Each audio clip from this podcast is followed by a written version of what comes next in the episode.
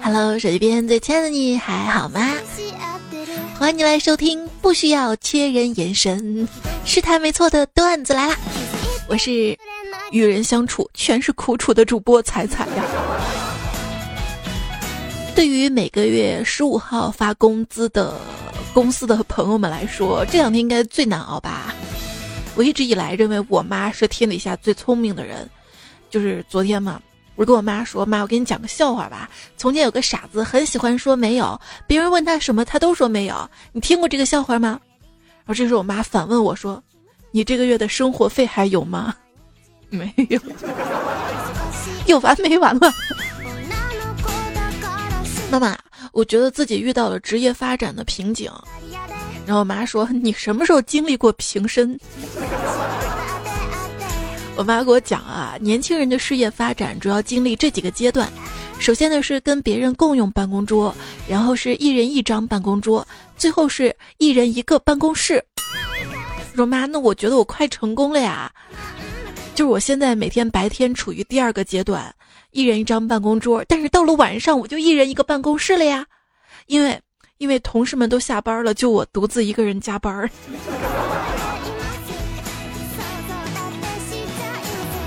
加班不可怕，可怕的是独自一个人。现在网络流行的所谓“空巢青年”，大概应该是一个人独居，两眼惺忪，三餐外卖，四季淘宝，五谷不分。你说我们叫外卖是懒？我告诉你，我们不是懒，我们只是选择了更加高效的吃饭方式，还减少了出行成本。最近这一周啊，听说无锡人吃饭不要钱。手机边有没有无锡的小伙伴来分享一下你那边点外卖的经历哈？孩子，你记住，他们会给你免单，会给你满减，会给你打折，会给你种种优惠，不是因为他们良心发现，是因为我来过滴滴外卖。赶紧来我们的城市吧，我住的城市太拥挤，可是那么拥挤也没有人抱我一下。如果说亲吻，嗯啊，是现实当中的点赞的话，那我觉得我真是一个特别差劲儿的人啊！愿意送你回家的人，东南西北都顺路，可惜并没有人愿意送你回家。城市或许就是一个几百万人一起孤独生活的地方吧。人群越厚重，越显得自己形单影只。那首歌不是说确认过眼神就是对的人吗？要真是这样就好了，那么多人我随便确认下，哎，就是你了。要这么简单就好了，但往往确认下眼神，都是行色匆匆、孤独的人呐。就是偶尔鼓起勇气主动一下，发现更孤独了。人生最最大的孤独，就莫过于你开个玩笑，对方当真了；你认真说话，对方当成玩笑了。就好像不是一个世界的人一样，这种孤独感从心底泛出来，涌到嘴边，变成两个字儿：算了。要堆积多少无可奈何与无能为力，才会想通和顺其自然啊？算了算了算了算了，做一个佛系青年吧。当代佛系青年四大皆空，哪四大呢？银行卡、微信、支付宝、钱包。我们常常错误的以为去拜拜财神就能发财，其实你会发现发财的是财神，他之所以叫财神，就是因为他能发财，因为你总不能空手去拜吧。还有，健身房办卡就像是往功德箱里放钱一样，许愿用的。世界上有无数的导词，都不如我三岁闺女的导词那么无私善良。他跪下，对在那烟雾缭绕中微闭双眼的观世音说：“菩萨，祝你身体健康，天天开开心心的。”又有多少人会真真正正的开心呢？有的人会在朋友圈里感慨人生虚无，显得很消极。但这种人在我看来，他不过是在炫耀单身未婚、无子、毫无压力的悠闲美妙生活罢了。像我们这种人哪有时间？算了，晒个娃吧。压力很容易被一根针、一串钥匙、一个头绳或者一个小小的钱包遥控器击垮。比如说找不到他们的时候，还有喜欢的人找不到他的时候。人生呢，有几样东西是避不开的，比如说死亡、税收、火车上脱袜子的中年人、哭闹的小孩、外放的手机呀。你最讨厌什么样的人呢？有人说了，我最讨厌等电梯的时候向上向下都按亮的人。那我要加一条，还有很多电梯的时候，把每个都安亮的人。开车的朋友应该很讨厌与汽车抢道的人吧？想提醒这些人：一，你没他跑得快；二，你没他结实；三，你疼他不疼；四，你没零件他有啊。小萌去买衣服嘛，看中了一件衣服，结账的时候就问店员几百，店员说不可以这样讲哦，这是脏话。因为我在玩吃鸡嘛，碰到一个躲在树后老阴逼，架了我们好久。我找机会一个九八 K 爆了他的头，然后喊朋友快跑毒。朋友问我说：“刚才树后那个人呢？”我说：“被我击败了呀。”他说：“什么？被你怎么了？”我说：“击败。”他说：“哎，你不可以这样讲哦，这是脏话。”好的。甘宁犯错，孙权开会下令处罚他。周泰来晚了，问鲁肃发生了什么事儿。鲁肃说。甘宁凉了，周泰说：“好好说话，你干嘛骂人呢？”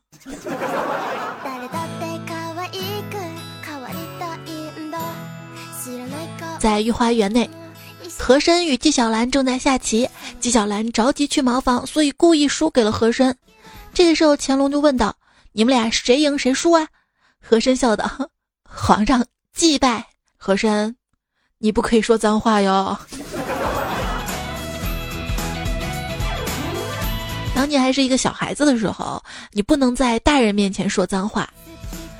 可是等你千辛万苦的长大之后，你发现，你还不能在小孩子面前说脏话呀。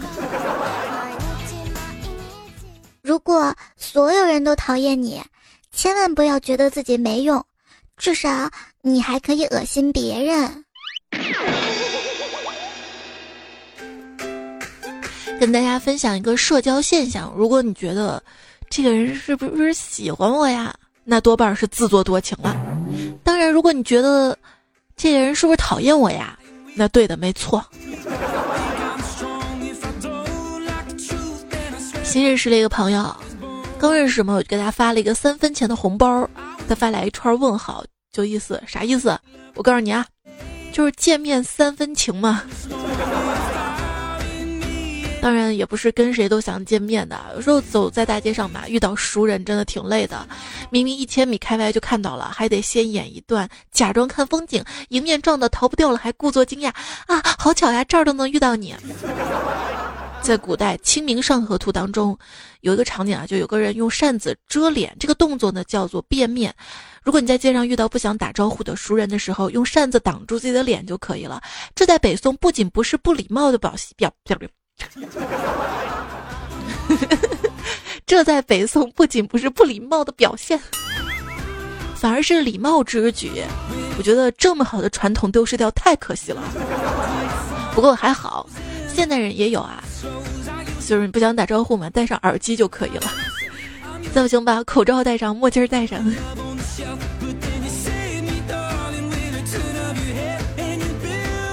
感觉现在人跟人之间好像越来越冷淡了啊！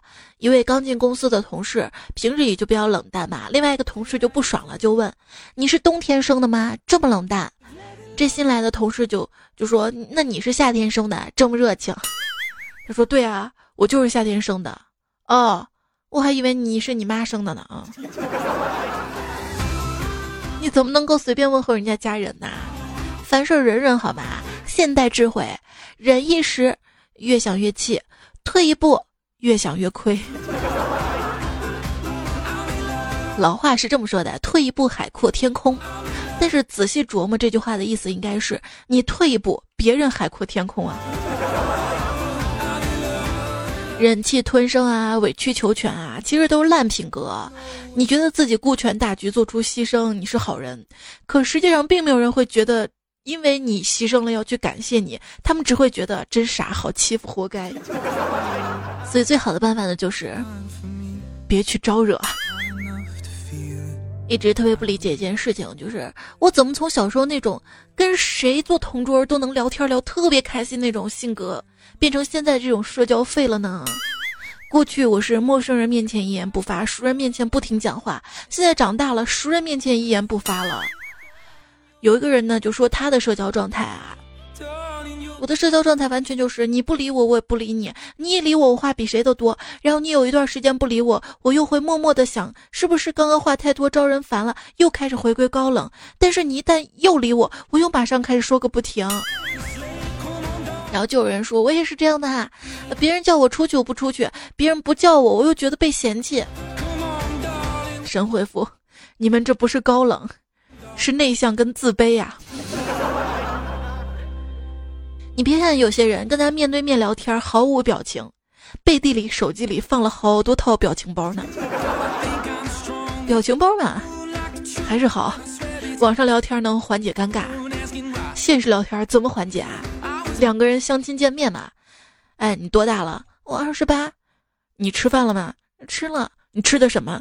米饭。哦，天气真好。嗯，是啊。诶，怎么天突然暗了？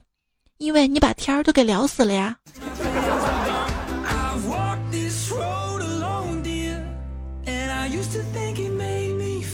我一向不太喜欢陌生人问我隐私的问题。今天有个不认识的人问我家在哪儿，我说关你屁事儿，然后他就把我赶下了出租车。谁说这个世界上只剩下冷漠了呢？上一次坐火车。我眼看四下无人，便偷偷看起了嗨片儿。过了一会儿，手机电量显示不足百分之二十，然后从后面伸出了一只手，递给了我一个充电宝呢。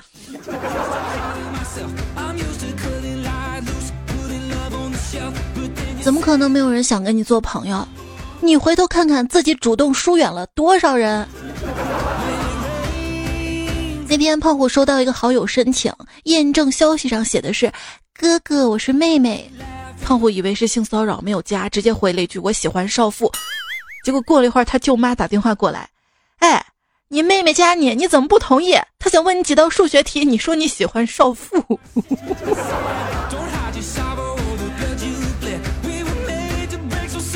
你现在还会在 QQ 上面、微信上面轻易的去加陌生人吗？要知道，很多年前这些软件，尤其是 QQ 啊，我们专门在网上去加陌生的人的。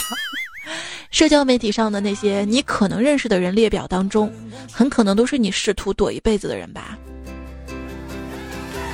对不起，您拨打电话不想被你拨打，请您下辈子再拨。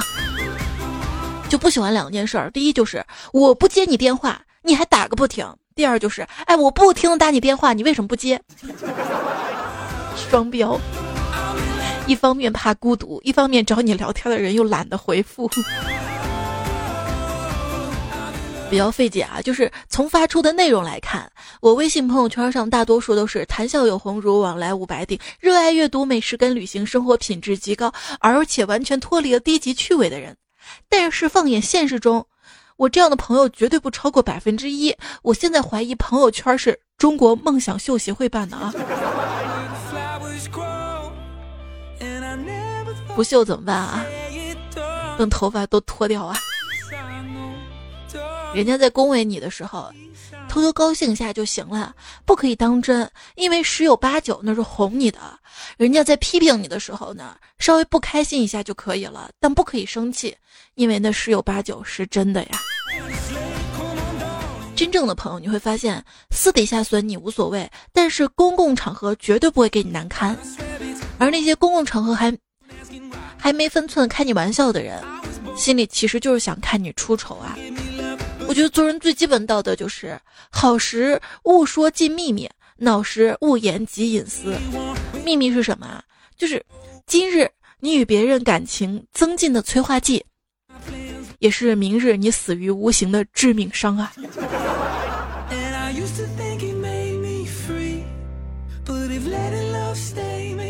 害怕把自己的一些秘密说出来，将来受伤，于是把自己越裹越紧，越裹越紧，然后又一面觉得自己越来越孤独。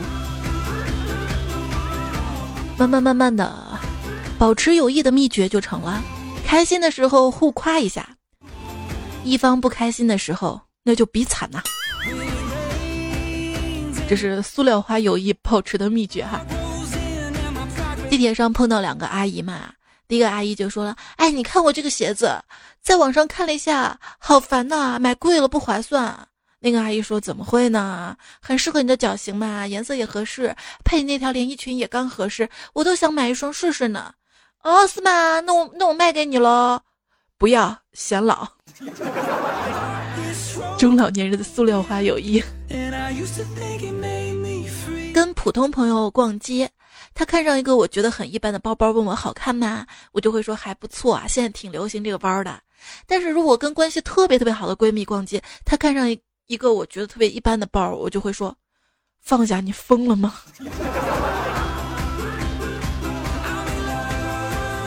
现在小姐妹聚会的完美流程。找间光线好、装修精美的餐厅或者咖啡厅，点完吃东西，互相摆拍精美的写真，大概半个小时。等吃的上齐之后，摆拍美食半个小时，互相摆拍人与美食写真一个小时，边吃东西边 P 照片一个小时，精挑九图发朋友圈跟微博，等待夸赞。在等待夸赞期间，大谈八卦，带着满满的满足感结束一天的完美约会我就会怀疑自己啊，就明明可以在基本都是男性的群里玩的特别嗨，但是在女生多的群里就不敢说话了，然后跟他们聊天就感觉像是在谈恋爱一样，生怕一个说错就谈崩了，然后他们会看我不爽把我踢出去这种感觉。现在人跟人感情有多弱啊！有时候我们关心别人，其实只是为了确认自己不是造成他们不爽的原因呐。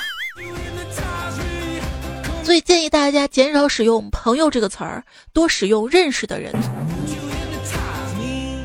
两个陌生人互相加完微信之后，往往不会立刻开始打招呼，而是各自饶有兴趣的翻看一下对方的朋友圈，并形成一个基本判断。哈哈，这个傻叉，哼，装逼，然后再发一句“你好啊”。但你不得不承认啊，虚拟的社交空间特别容易燃起火花。一张好看的照片，一段感性的说话，轻而易举就能换来一个人的青睐。然后两个人聊一聊，又发现一些共通点，再假以时日互相关心起来，我们就以为这就是爱了。Oh no，那只是两个孤独又无聊的人互相配合打发时间罢了。人呐，最怕深交之后的陌生，认真之后的痛苦，信任之后的利用，温柔之后的冷漠啊。害怕这样的结局，所以一开始就扼杀。看新闻啊，你哪里看得懂国家大事啊？你连单位人际关系局势都看不懂啊？不过，经过这么多年观察国际时事新闻的经验，凡是媒体发表的消息，新闻越短，那么字儿就越少啊。嗯，我最大的政治人脉是高中时候的团支书，但他退休了。啊，我跟你说，初中同学一条短信就能从我银行卡里赚走五百块。结婚是最厉害的传销。拉钩上吊一百年不许变，两个魔术师在退休仪式上发誓。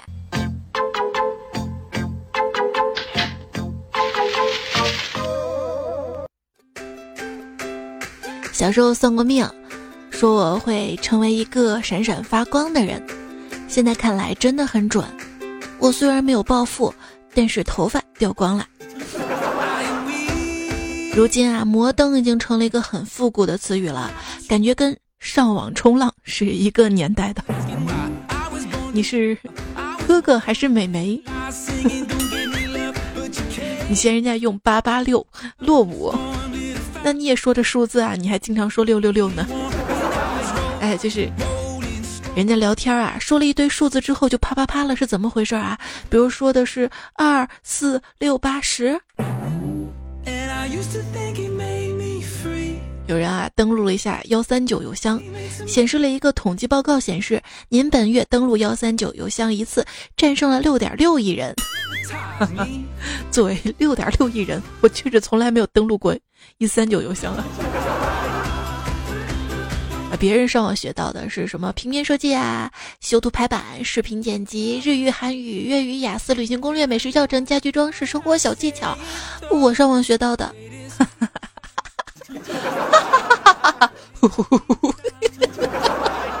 滴滴滴。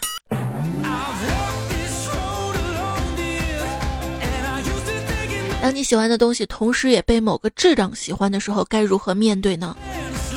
哟呵，他好到连傻叉都打动了，这个心态好啊！有种人心态不好，就是只要你跟我不一样，你就是错的。这别人错就错吧，你还要说别人。有些人跟别人聊天就特别爱抬杠，好像把人家压上压上一城之后，自己就特别有成就感。这种人叫杠精，杠精用来形容抬杠成瘾的人。但杠精也不是最牛的，比杠精更厉害的是什么呢？是阿基米德。给我一个支点，我给你翘起来甩出去。厉害了，厉害！不要轻易的转发那种。转发本条留言，讨厌的人就会倒霉。你有没有想过，如果讨厌你的人看到了，他也转发了，你岂不是也会倒霉？何必这样冤冤相报呢？社交网络上的人们，既害怕被监视，又害怕没有人看自己呀。没事儿，还要喷两句啊！网上键盘侠跟喷子那么多，很大程度上是因为他们不会。当场被揍。最初吧，大家鄙视键盘侠，是因为希望有人能够在现实中有作为，不要只在网上喊。但是现在慢慢变成了一群现实中的怂逼，鄙视敢在网上发声的怂逼。一个有趣的事实是。所有人都没有办法做到真正意义上的客观，所有人都不是上帝视角。况且，即便有人真的拥有上帝视角，也难免会带有上帝的偏见。各位一定要切记，在网上撕逼的最终目的是气死对方，而不是说服对方。现在就这么能撕，有点恐惧。我们老了的时候，随着生理上跟心理的变化，是不是也会变成？蛮不讲理的人呢？曾经告诉我要尊重长辈的那个老师，他同时期也教育过我说，尊重是自己赢得的，不是别人施舍的。老师，你能检查一下你前后说的话吗？要说一个有教养的男人，就要像宋江那样，当别人侮辱他、挑衅他、得罪他的时候，永远不气恼，永远保持风度，从不与人计较，总是表现的豁达宽容。过后再让李逵剁了他全家。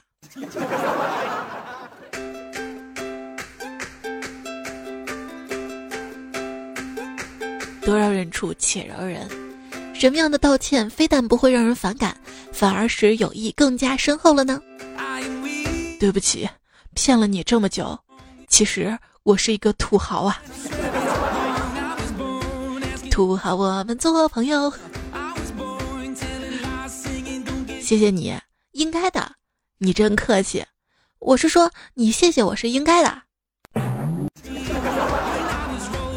太把自己当回事儿了，你太把自己当回事儿，就会觉得全世界都对你不好。像朋友、恋人拼命的对你好，是会让你对人家也一样的好，至少要心怀感激，而不是让你觉得自我良好，还认为他们捧你是理所应当的，好吗？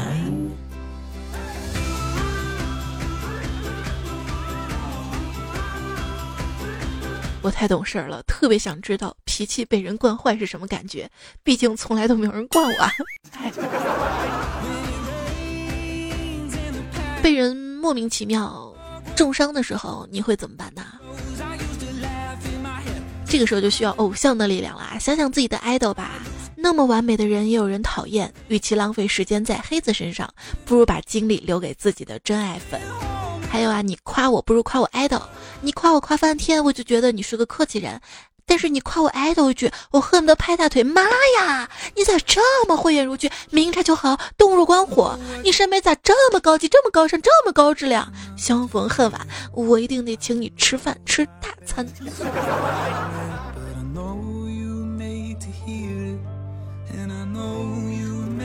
这样就可以拉近距离了。但是有种人不太会与人相处，感觉就像人工智能一样，努力模仿正常人类的反应。平时还好，一旦面对新的情况，数据库没有资料，就很容易显露出本来的面目。一朋友说，感觉人活着最无忧无虑的是刚工作那几年，对自己薪水要求不高，反正觉得还有涨幅，尝试一个新鲜的行业，觉得年轻有重新开始的资本。而到了三十岁左右，就觉得胸口压着点什么，开始忧虑婚姻、忧虑孩子、忧虑父母。天地万物总有一件事情牵动着你的心，让你辗转反侧，夜不能寐。长大了，用户体验不好，想退货。退货不是你想退想退就能退。有朋友就专门研究了一下中年危机。总的来讲呢，就是人类在身体远古时代三四十岁呢就感觉差不多了。然而由于现在科学技术在进步，医疗水平在进步，身体却好好的活蹦乱跳的。这个时候基因啊细胞啊就很困惑，什么情况啊？啊该挂了，怎么还没有挂呀？大脑就很迷茫，不知怎么的就想作死。这个时候我们就把这个情况。叫做中年危机。人生最大的乐趣是发现自己讨厌的人正好也被其他人讨厌着。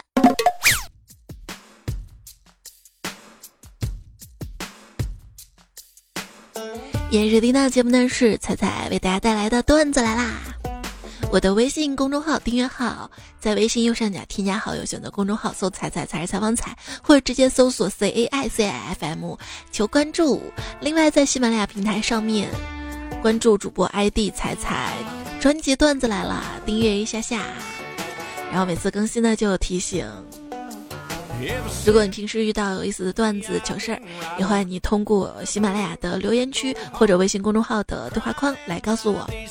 我们接下来看留言啊，雨落呢说今天突发奇想，你说我们发朋友圈的心态是不是跟新闻联播播新闻的心态都抱有同样的心理？选择性的发布呢，总是满目的普天同庆、欣欣向荣啊。对啊，这是给你个机会，让你打造你的人设啊。虽然现实当中毁得一塌糊涂了，但是在网络当中你可以重新塑造一下啊。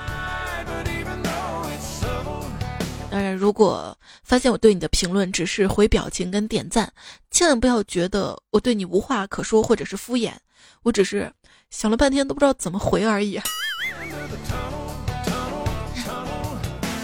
现在越来越少的朋友。会打开朋友圈刷了吧，所以珍惜现在还在朋友圈给你点赞的人啊。当然，我也会很珍惜在节目公众号图文给我点赞的人，谢谢你们。三经理说：“为什么现在的猫呢都不捉老鼠了？因为捉老鼠的猫主人会嫌它脏不碰它，而宠物猫伸个懒腰卖卖萌就可以得到人的宠爱。人也是这样的，干活的不讨好。”嘴甜的，吃的香啊！是啊。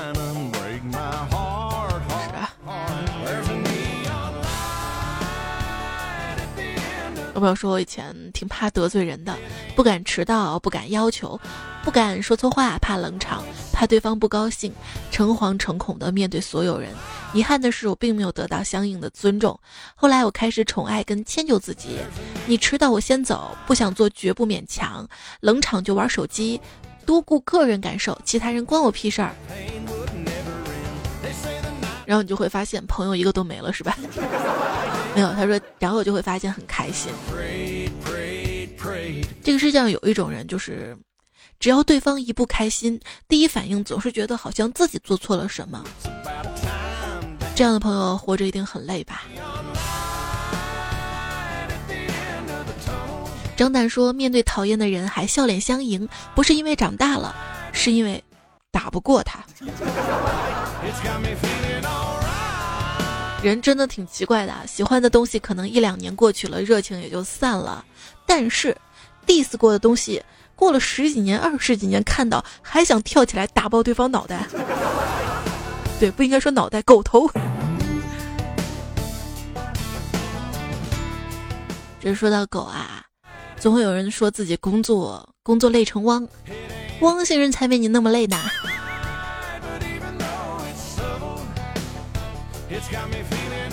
朋友说，中午在车上跟朋友就是讲啊，八零九零零零这三十年，中国出生了全世界最孤独的一代人，一边是家中的掌中宝，一边又是无法融入集体生活的变异者。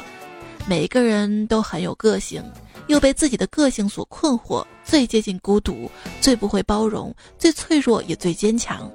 后来者无法再体会这孤独到底是什么，直到几十年后，他们的父母逝去。然后突然发现，原来自己跟这个世界再没有一点联系。你这个说太绝对了啊！不结婚生娃吗？有孩子就是有希望，你知道吧？当然，努力努力让自己活得久。如果一个人活得足够久的话，他晚年将会逐一参加每个朋友的葬礼。这未免太残忍了吧？还不如多结点仇家，这样晚年的时候将会迎接一个又一个的喜讯。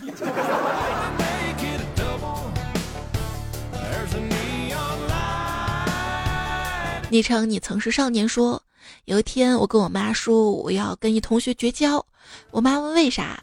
我说他特矫情，我妈说矫情什么意思啊？我说就是特能装，表面一套背后一套。我妈说那是圆滑，你那是傻，是亲妈吗？是的，长大之后你会明白，多个朋友多条路，该演戏还是得接着演，该交心还是得用心交，谁真谁假自己心里清楚就好，别太较真儿，也别说出来，否则你锋利的棱角会令你活得很难很难很难。什么事儿不要说透哈，看透不说透。加菲猫里面有一段讲的是，加菲跟欧迪无意中走失了，加菲被卖到宠物店，特别痛苦，担心主人乔恩会思念成伤。但在一个清晨，乔恩走进宠物店，老板上前询问他需要买宠物吗？他看到了加菲猫，就就意外惊喜，立刻把加菲再次买回去，一家团圆，皆大欢喜。故事的最后，那只世界著名的肥猫在日落下说出这么一句话：“我永远不会去问乔恩。”那天他为什么会走进宠物店？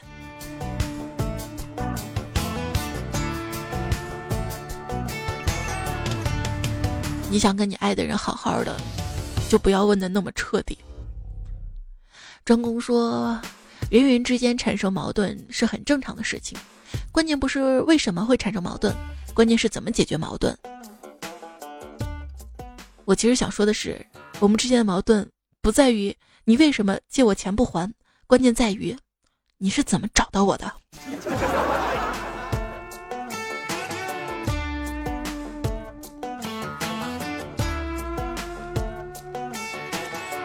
有人会说，这个人借我钱不还，他还是朋友吗？很简单，一条人际守则，男女都适用。让你为难的人，基本上都不是什么好人。如果敌人让你生气，说明你还没有胜他的把握；如果朋友让你生气，说明你仍然在意他的友情。啊，这句话好像是我 很小时候在《青少年文摘》之类的这种杂志上看到的。莫上网说，我最大的勇气就是在大庭广众之下放屁，而且他们还不敢骂我，因为我是在公共厕所。问光脚的凭什么不怕穿鞋的？光脚的被踩一脚又疼又脏的好吗？那天有个人吃薯条把番茄酱滴在我鞋子上了，我就看他，确认眼神，空气静止三秒之后，嗯，居然递我了一根薯条，你知道我怎么站？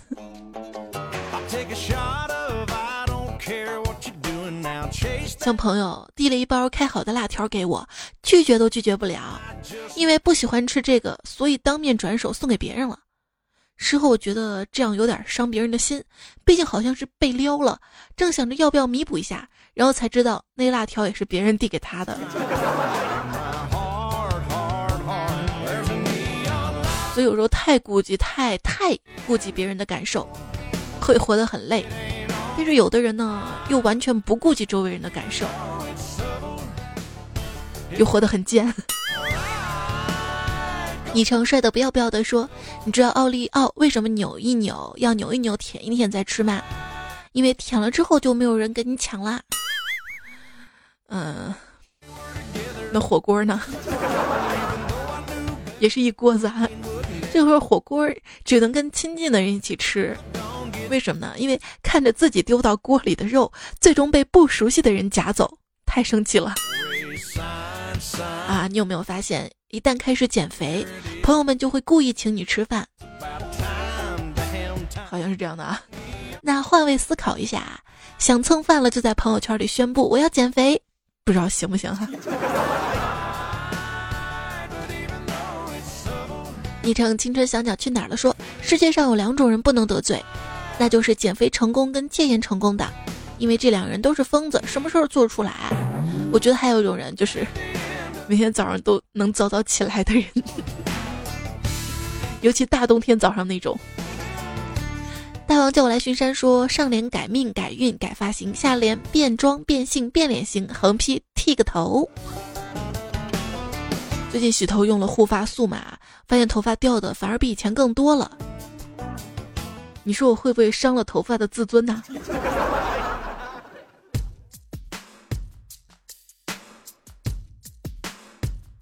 一朋友说：“猜猜什么时候可以做一期关于女生化妆的节目，帮男生科普一下化妆的流程效果？真的好好奇呀，但又不好直接问女生。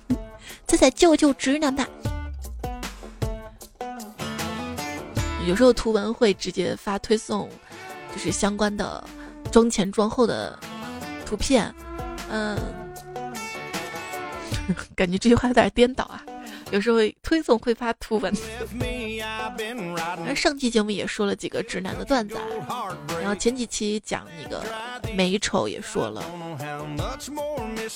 这样我明天推送再发一条关于直男跟化妆有关的一条吧。其实已经准备好了，今天没来得及发。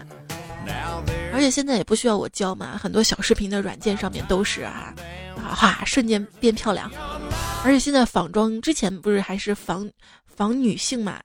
现在开始仿男性了，都太厉害了。但这种其实还好啦，看多了就有一种感觉，只有自己是天然美的，其他人都是画出来的。好看的皮囊千篇一律，尴尬又不失礼貌的微笑终会相遇。对，与其说是确认过眼神，不如说确认过你的长相漂不漂亮。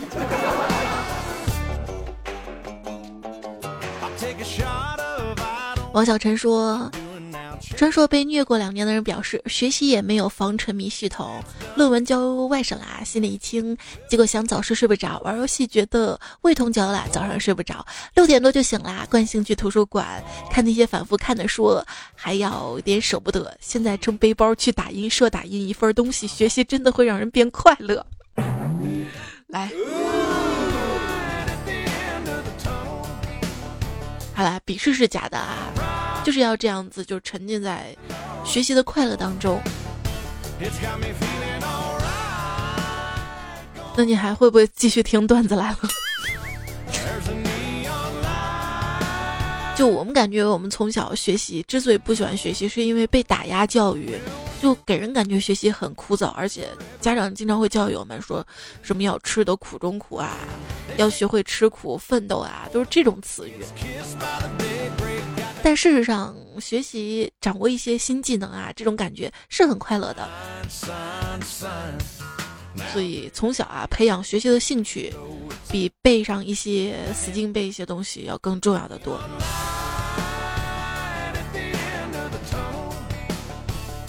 该昵称无法识别，留言说：“我妈就是这样的，七点半说八点，就这样叫我起床。”我说别说自己的妈了，有一天我叫米妮才起床吧，还上幼儿园哈，我自己都是快快快，九点了，赶紧起床啊，不然早饭吃不上了。但实际上那会儿八点还不到，因为在我的感觉当中，就是等他起来已经八点多了，磨磨蹭蹭过去应该九点了。所以天下妈妈都是一样的哈，等你当妈了你就知道了。吉姆猪征战宇宙呢说，不对不对，叫醒你最好的闹钟是你早起的那一泡尿。不，如果特别冷的话。你也是能憋住的。当你第二天有重要的事情需要早起的时候，你就会失去对手机闹钟的全部信任了。闹钟设置的是六点钟，你会在五点五十五分就会自己醒过来，不知道为什么。大神说，有些人表面安慰你脱发不算什么，背地里却偷偷用着霸王。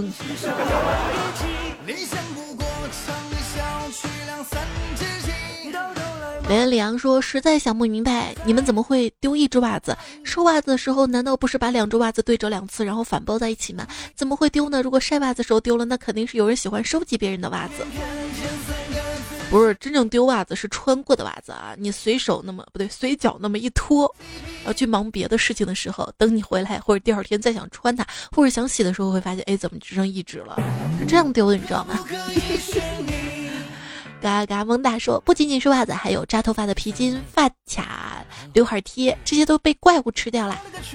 还有一位朋友说，我就喜欢闻一下袜子，老婆说我变态，哈哈。我们家养了一只兔子，哈，也特别喜欢闻袜子。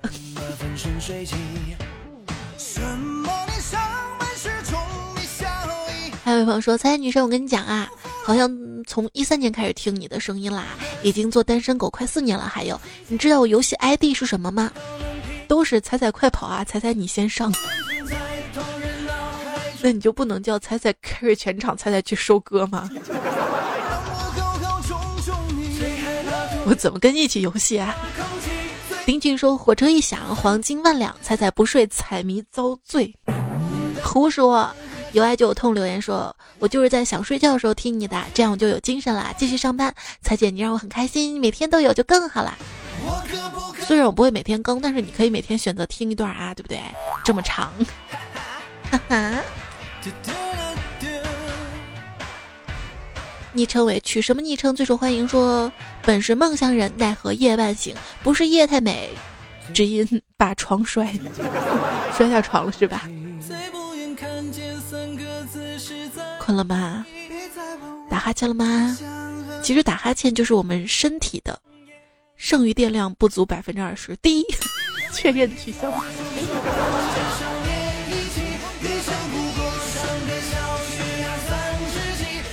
这个世界充满恶意，好在我们可以结伴而行。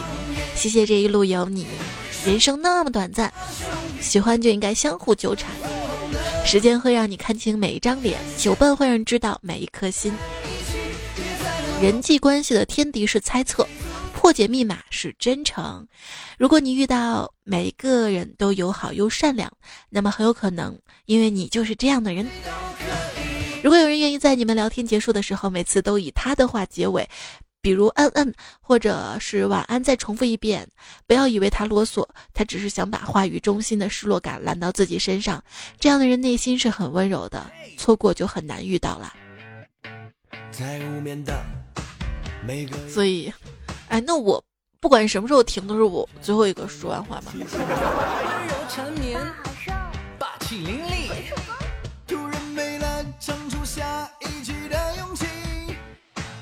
上期喜马拉雅评论区留言，看到很多新来的宝宝哈，星火小小清浅，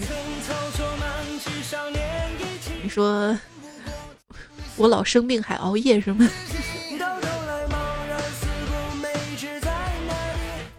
哦，我从我从生了迷你彩之后吧，我真的没有哪天十二点之前睡觉，就真的让我躺到那儿我也睡不着。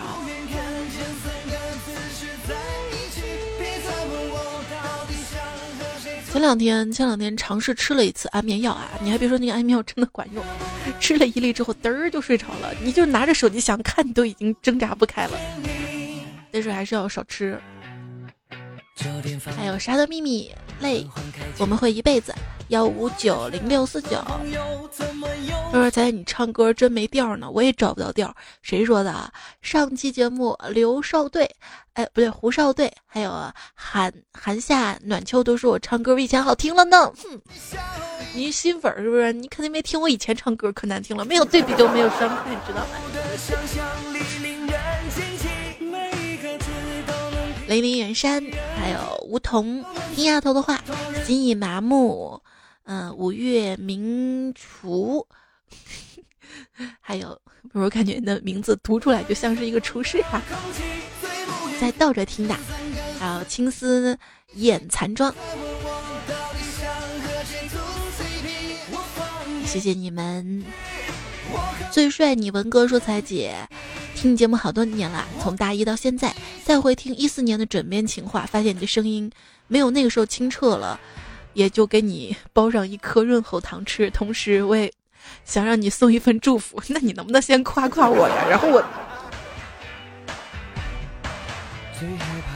不是我承认啊，最近嗓子确实是哑的，就是就那生病嘛，到现在就缓不过来。”但这两期应该好多了吧？这两期节目，是不是？至少没有一直咳啊咳啊咳。他说：“青春最美好的大学，暗恋着一个女孩，那个女孩把你的节目分享给我啦，我也教她段子。现在她马上生小宝宝了，我还跟别人领证上车了。正如她分享过的一本书，还好不完美。我们现在都各自默不作声的享受幸福，希望你帮我祝福一下，这位叫段子的朋友要幸福哟。这事儿你老婆知道吗？” 还想着人家，唯一说彩彩姐，明天我要订婚了，祝福我吧。就想看你们每个人幸福的样子，不管是不是孤独着，因为孤独跟幸福它不是冲突的嘛。然后我们还要感谢大龄剩女中二星，还有阿 r the UI，已经结婚两年啦。看样子是幸福着哈，还有大懒猫，嗯，还还有幺八二巴拉巴拉，啊，舒爱格，夕阳西下，谢谢你们的支持。